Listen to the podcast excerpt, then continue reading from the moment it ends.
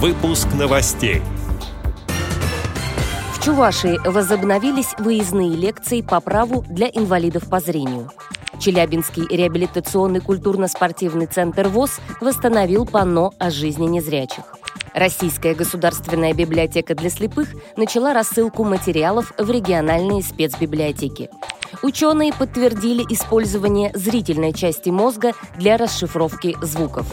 Далее об этом подробнее. В студии Ярославна Буслакова. Здравствуйте. Чувашская региональная организация ВОЗ возобновила выездные лекции в рамках реализации проекта по правовому просвещению. Очередная встреча с юристом состоялась в городе Цивильске. Адвокат Андрей Малафеев рассмотрел вопросы о правовом положении инвалида по зрению в России – о способах защиты гражданских прав по закону о защите прав потребителей, о реализации инвалидами по зрению права на образование. На лекции также присутствовали специалисты Центра социального обслуживания Цивильского района. Они рассказали о службе социального такси в районе и провели анкетирование среди участников по поводу необходимости такой услуги. Вопросы касались списка наиболее посещаемых учреждений, частоты поездок и впечатлений от использования сервиса.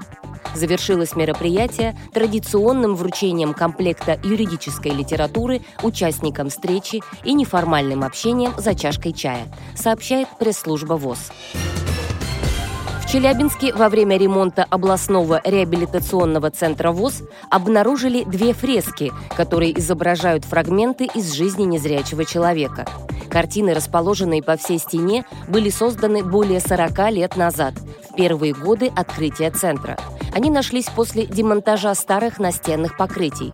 На изображениях незрячий ребенок тактильно познает мир, трогает дерево и рисунок на столе, знакомится с людьми, начинает ходить с белой тростью. Фрагменты работы изображают и сцены из жизни взрослого незрячего. В целом картины сохранились, но требовали реставрации. На совещании руководителей ВОЗ было принято решение о сохранении этого культурного наследия. Для реставрационных работ были привлечены специалисты из Челябинского центра искусств. Кроме того, их работу курировал один из создателей фресок, художник-живописец Сергей Черкашин. Сейчас посетители культурно-спортивного центра могут полноценно оценить это историческое наследие региональной организации ВОЗ. Российская государственная библиотека для слепых подготовила рассылку полезных материалов в региональные библиотеки. В список включены новые материалы, изданные в 2020 году.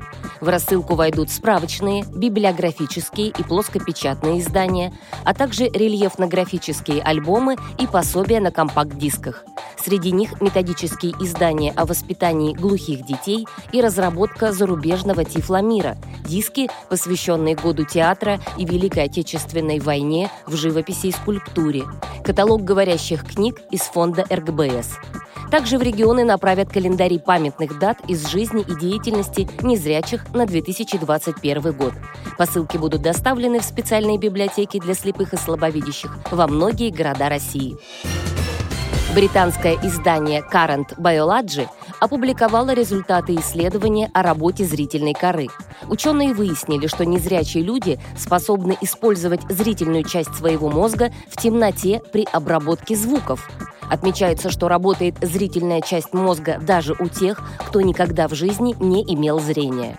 В рамках работы международная группа исследователей привлекла добровольцев. Их мозговую активность сканировали с завязанными глазами.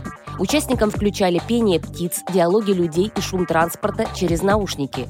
Выяснилось, что для определения звука участники пользовались первичной зрительной корой. Тот же эксперимент провели и со слепыми с рождения людьми. Благодаря ему стало известно, что для расшифровки звуков первичная зрительная кора не нуждается в визуальных образах, так выяснилось, что даже самая ранняя часть зрительной коры чувствительна к информации, которую мы слышим, а не только к тому, что мы видим. Эти и другие новости вы можете найти на сайте Радио ВОЗ. Всего доброго и до встречи!